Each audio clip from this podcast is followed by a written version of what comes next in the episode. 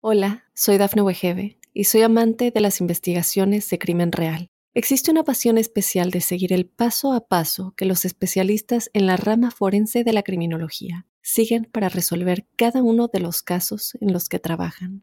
Si tú, como yo, eres una de las personas que encuentran fascinante escuchar este tipo de investigaciones, te invito a escuchar el podcast Trazos Criminales con la experta en perfilación criminal, Laura Quiñones Orquiza, en tu plataforma de audio favorita. Mitos y leyendas de nuestra América. ¿Me acompañan? Soy Jenny de Bernardo.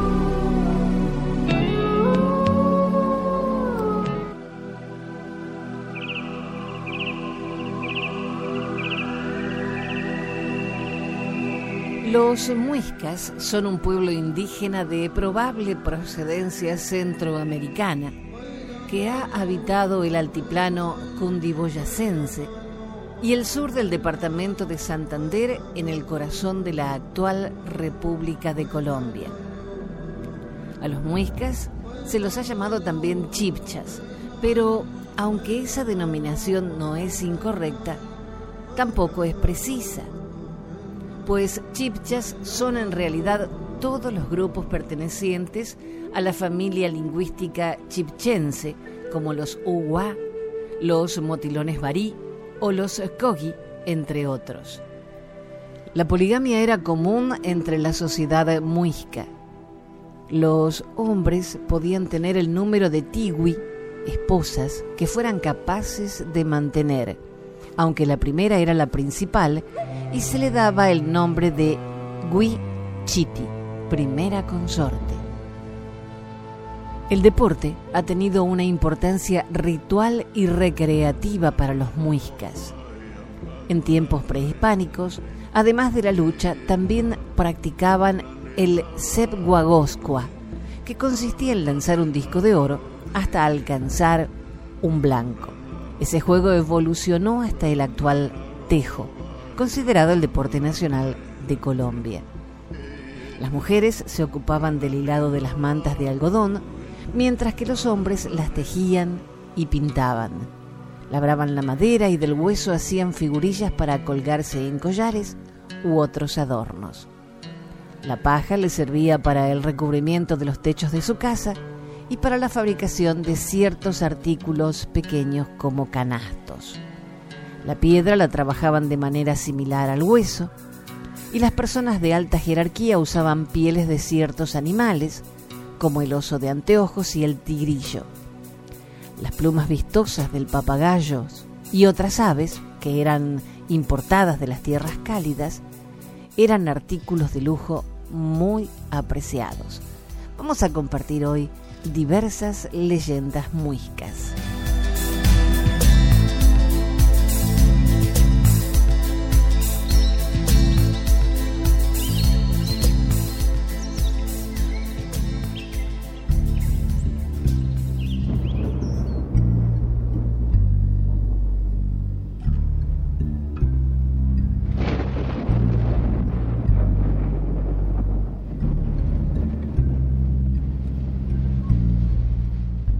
Bochica.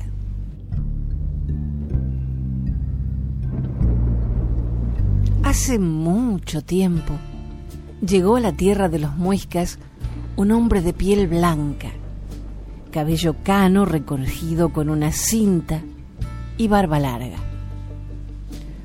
Andaba descalzo y vestía una manta sujeta con un nudo atado de las dos puntas sobre el hombro derecho y una túnica que le llegaba hasta las pantorrillas. Llegó desde el oriente por las tierras de Pasca y desde allí fue a Bosa, donde se le murió un animal que traía consigo, quizás un camello, cuyos huesos fueron conservados con gran devoción. Dicen que se llamaba Bochica, aunque también recibió otros nombres, Nemqueteba, Xoé o Chimisapagua, que quiere decir mensajero de Chiminigagua. Para sorpresa de los muiscas, Bochica les habló en su misma lengua y les enseñó a hilar el algodón y a tejer mantas, porque antes de esto se cubrían con unos lienzos de algodón vasto y sin tejer, atados con cordezuelas de fique. Cuando se iba de algún pueblo les dejaba sus enseñanzas pintadas en las piedras. Desde Bosa fue a Fontibón, pasando por Funza, Sagazuca y Zipacón. Y desde allí partió hacia Cota, donde estuvo varios días enseñando a mucha gente que había llegado de los pueblos cercanos. Tanta fue la gente que llegó que Bochica tuvo que hablar desde un monte alto, alrededor del cual hicieron un foso para que la gente no lo atropellara. En las noches dormía en unas cuevas en la montaña, donde meditaba en medio de grandes austeridades. Prosiguió su viaje por muchos pueblos, hasta que llegó a la provincia de Guane, en el actual departamento de Santander, donde fue pintada su figura en el interior de las cavernas. Desde Guane pasó a la provincia de Unza, hasta el valle de Sogamoso, donde finalmente desapareció. No sin antes dejar un sucesor que en adelante sería llamado el sumo sacerdote de Sogamoso.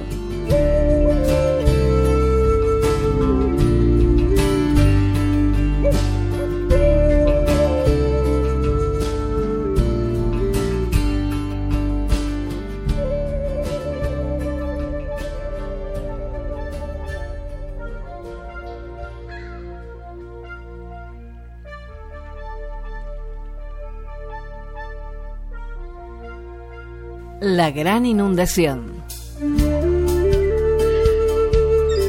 Tiempo después de la partida de Bochica, llegó a tierra de los muiscas una mujer de gran belleza llamada Huitaca, por otro nombre conocida como Shubchagawa, aunque algunos afirman que era la misma Chía, diosa de la luna. Sin embargo, los habitantes de Ubaque afirmaban que Huitaca era hija de Chía y de un demonio llamado Baki. Huitaca enseñó cosas contrarias a las doctrinas de Bochica y persuadió a los muiscas de entregarse a los placeres de la carne sin atender al culto de los dioses. Influidos por el ejemplo de Huitaca, los muiscas ofendieron a Chibchacún, que antes había sido el más querido de sus dioses. Indignado, Chibchacún decidió castigar a los muiscas inundando la sabana, para lo cual hizo nacer de las entrañas de la tierra dos nuevos ríos, el Sopó y el Tibitó, que hicieron salir de su cauce al río Funza, antiguo nombre del río Bogotá, anegando los cultivos y las casas. Chipchacún también desató una terrible tormenta y el agua avanzó tanto que los muiscas tuvieron que buscar refugio en las montañas.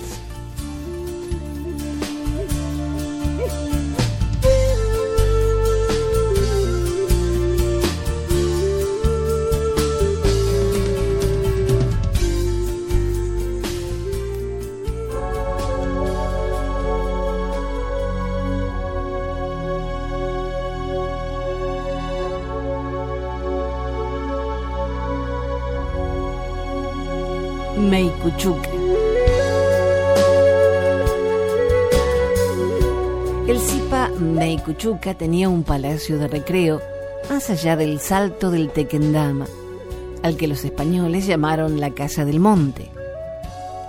Hasta allí, una anciana llevó a una hermosa doncella, a la que el soberano había mandado buscar. La gran belleza de la muchacha dejó atónito a Meikuchuka, quien de inmediato la hizo formar parte del selecto grupo de tiguyes, esposas o consortes. Día y noche permanecía Meikuchuka, con la que se había convertido en su esposa favorita, lo que provocó la indignación y los celos de la esposa principal. Esta decidió consultar a un chucuy un sacerdote o chamán, para suplicarle que le ayudara a deshacerse de la recién llegada. El chamán le dijo a la esposa principal, antes de ayudarte, tendrás que purificar tu corazón y tu cuerpo. Pasaron varios días durante los cuales la mujer se sometió a rigurosos ayunos y austeridades. Finalmente, luego de hacer una ofrenda a los dioses, el chamán le dijo, visita esta noche los aposentos de tu esposo cuando esté durmiendo y luego ven a contarme lo que hayas visto. Así lo hizo la esposa principal. Esa noche visitó con sigilo los aposentos de Meikuchuka, encontrándose con una escena horrible. Su esposo, como de costumbre, estaba durmiendo con su favorita, pero ésta se había transformado en una serpiente enorme. Aterrada, la esposa principal salió de allí y fue corriendo a contarle al chamán lo que había visto. Entonces, éste le dijo, invita mañana a la mujer serpiente y a las demás esposas del Zipa a bañarse al río Funza. Allí se descubrirá su engaño ante todas las demás. Al día siguiente ocurrió lo que el chamán había dicho. La recién llegada se transformó ante todas las demás esposas del Zipa en una enorme culebra que de inmediato emprendió la huida, sumergiéndose en las aguas del río, con lo que quedó demostrado que el astuto animal había tomado forma humana para seducir al Zipa.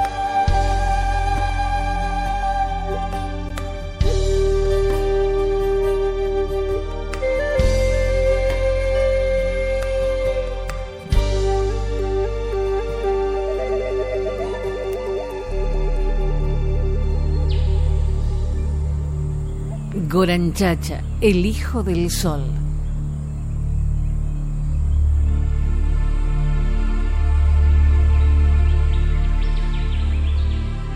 En Huachetá, una doncella muisca concibió a un niño por gracia de los rayos divinos de Sue, el dios del sol, que la dejó embarazada sin arrebatarle la virginidad. La noticia corrió por toda la provincia hasta que las dos hijas menores del cacique de Huachetá, deseosas de que ocurriera con ellas lo mismo, decidieron subir cada mañana al amanecer a un cerro consagrado al dios del sol. Todos los días se acostaban sobre una gran roca para que los rayos del sol tocaran sus vientres. Después de mucho intentarlo, una de las muchachas quedó embarazada y luego de nueve meses parió una esmeralda grande y hermosa, a la que envolvió en una manta de algodón y la acercó a su seno. Así la mantuvo durante algunos días, hasta que la esmeralda fue tomando la forma de un niño. Cuando la transformación estuvo completa, la mujer llamó a su hijo Goranchacha aunque muchos lo conocieron simplemente como Chacha. El niño fue educado en la casa del cacique donde era llamado Hijo del Sol y tratado con especial veneración. Cuando cumplió 24 años, Goranchacha quiso viajar a Ramiriquí, que por aquel entonces era la capital de la provincia. El cacique de Ramiriquí, enterado de que el Hijo del Sol iría a visitarlo, le preparó la mejor bienvenida que pudo y lo hospedó con toda clase de atenciones. Después de algunos días, Goranchacha quiso ir a Sogamoso, por ser esta una ciudad sagrada. En Sogamoso fue recibido espléndidamente por el cacique, quien le tenía preparada una fiesta y muchos regalos. Varios días pasó Goranchacha en Sogamoso hasta que decidió volver a Ramiriquí. Pero cuando iba de paso por Paipa, se encontró con uno de los criados que le había acompañado desde su salida de Huachetá, pero que se había quedado en Ramiriquí. el criado le contó cómo el cacique de Ramiriquí había ahorcado a un muchacho que también era criado de Goranchacha y al que éste quería mucho. Goranchacha, cegado por la ira, apresuró su marcha y al llegar a Ramiriquí mató al cacique con sus propias manos y se hizo con el poder de la provincia entera. Poco después, trasladó la corte de Ramiriquí a Unza, donde algunos años después un joven llamado Unza Ua establecería la capital del Sacasgo. Uno de los más fieles súbditos de Goranchacha fue su pregonero, un extraño hombre que tenía una cola muy larga y al que todos le tenían una gran veneración. Pasado algún tiempo, Goranchacha se volvió irascible y comenzó a gobernar con crueldad y despotismo. No permitía que le mirasen a la cara, y los que fueran a hablarle debían hacerlo de rodillas y con la frente pegada al suelo. Además, por cualquier falta, hasta la más leve, ordenaba crueles y sangrientos castigos. En Unza, Goranchacha se hizo construir un espléndido palacio. Y frente al palacio mandó erigir un templo para su padre, el sol. Ese templo hizo llevar desde tierras muy lejanas grandes monolitos de piedra de antigüedad antediluviana. Un día, Goranchacha reunió a todo el pueblo de Unza y sentándose en medio, les dirigió un largo discurso. Profetizó que algún día llegaría una gente bárbara y feroz que los sometería a todos. Se trataba sin duda de los conquistadores españoles, aunque en ese momento nadie podía saberlo. Luego de terminado su discurso, Goranchacha regresó a su cercado. Se encerró en sus aposentos y nunca más se le volvió a ver, mientras que su pregonero desapareció, convirtiéndose en humo a la vista de todos.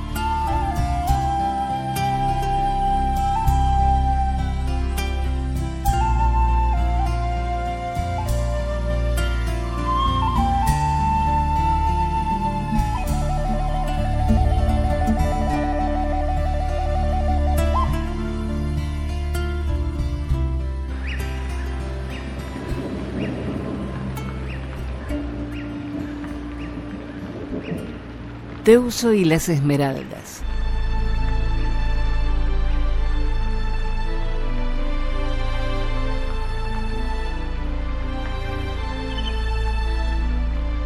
Cierto día paseaba por el campo la princesa Iruya, hija del Zipa Menquetá, cuando de pronto fue atacada por un tigrillo.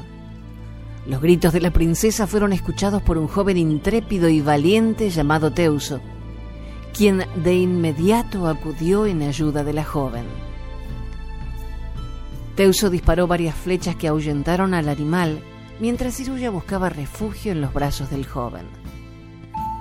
En el instante en que sus miradas se cruzaron, nació el amor en sus jóvenes corazones. Cuando Iruya regresó al cercado del Zipa, le contó a su padre lo que le había pasado y le expresó su deseo de casarse con Teuso. Pero Menquetá quería que su hija se casara con el príncipe de Guatavita, por lo que le dijo, si Teuso quiere ser tu esposo, tendrá que traerme algo más bello que el oro. Si no lo consigue en el plazo de siete días, te casarás con el príncipe de Guatavita. Decidido a luchar por la mano de la hermosa Iruya, Teuso emprendió la búsqueda de aquello que fuera más bello que el oro.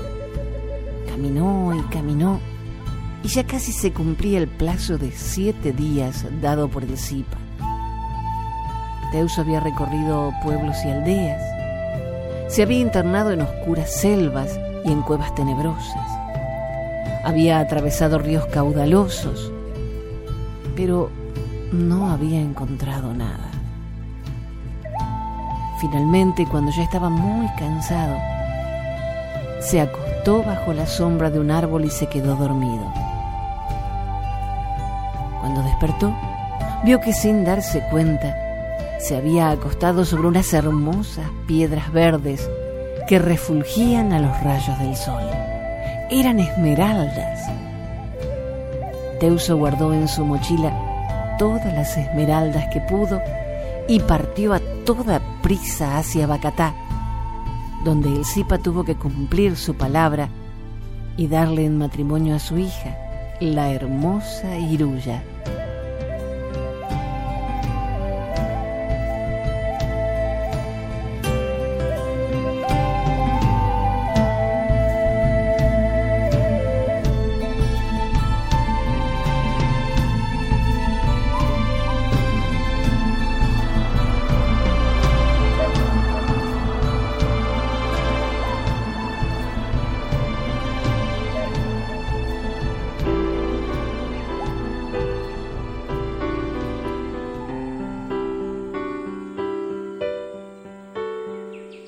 La casica de Guatavita.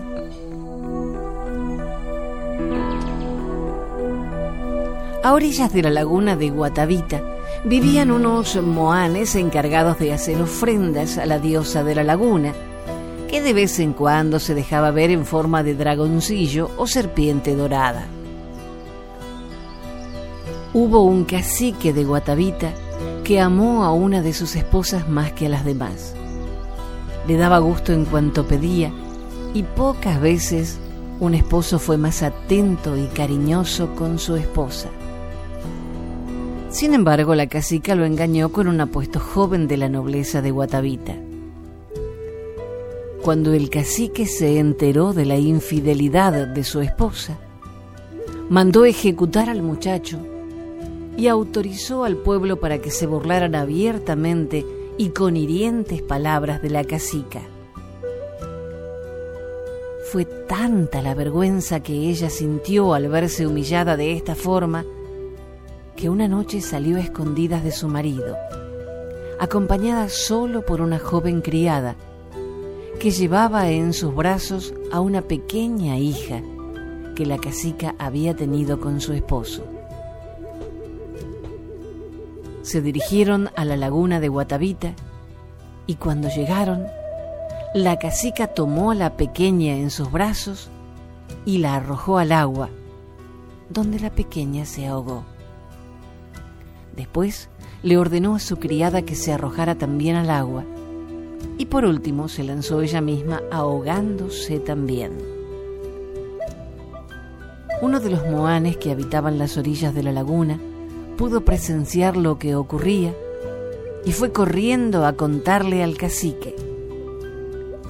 Este desesperado se fue deprisa con sus hombres para tratar de salvar la vida de su esposa y de su hija. Pero cuando llegaron, los cuerpos ya se habían hundido y en vano trataron de sacarlos. Entonces el cacique ordenó a uno de sus chicuy, sacerdote, que por medio de sus artes mágicas la salvara. Pero, aunque éste lo intentó de muchas maneras, todo fue en vano. Finalmente, el chicuy ordenó que se encendieran muchas antorchas alrededor de la laguna. Y de este modo, se internó en el agua nadando hasta lo más profundo. Después de un rato salió y dijo al cacique que había encontrado a su esposa e hija vivas junto con la criada que las acompañaba y que estaban todas muy a gusto porque habitaban ahora en una casa hecha toda de oro y que el dragoncillo estaba con ellas y se posaba sobre la falda de la cacica. El cacique, no contento con esta respuesta, ordenó al chicuy que volviera a sumergirse en la laguna y que al menos sacara a la niña para poder criarla consigo en la tierra. El chicuy obedeció, pero cuando salió con el cuerpo de la niña, ésta ya no tenía ojos.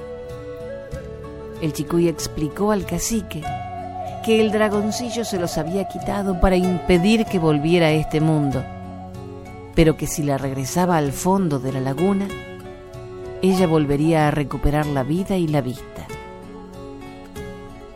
Apesadumbrado, el cacique consintió en que el cuerpo de su hija fuera devuelto al fondo de la laguna, aunque durante el resto de su vida vivió sumido en la más profunda melancolía. Desde entonces, la cacica se apareció muchas veces a los que iban a la laguna para pedirle respuestas sobre cualquier problema que tuvieran. Y por esta razón, la laguna fue conocida como uno de los mayores oráculos de los muiscas.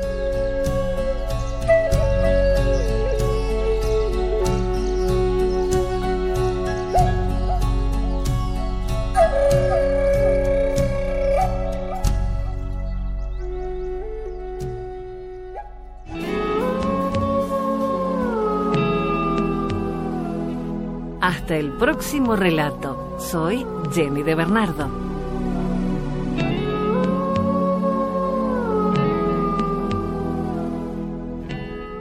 Hola, soy Dafne Wegebe y soy amante de las investigaciones de crimen real. Existe una pasión especial de seguir el paso a paso que los especialistas en la rama forense de la criminología siguen para resolver cada uno de los casos en los que trabajan. Si tú, como yo, ¿Eres una de las personas que encuentran fascinante escuchar este tipo de investigaciones? Te invito a escuchar el podcast Trazos Criminales con la experta en perfilación criminal, Laura Quiñones Orquiza, en tu plataforma de audio favorita.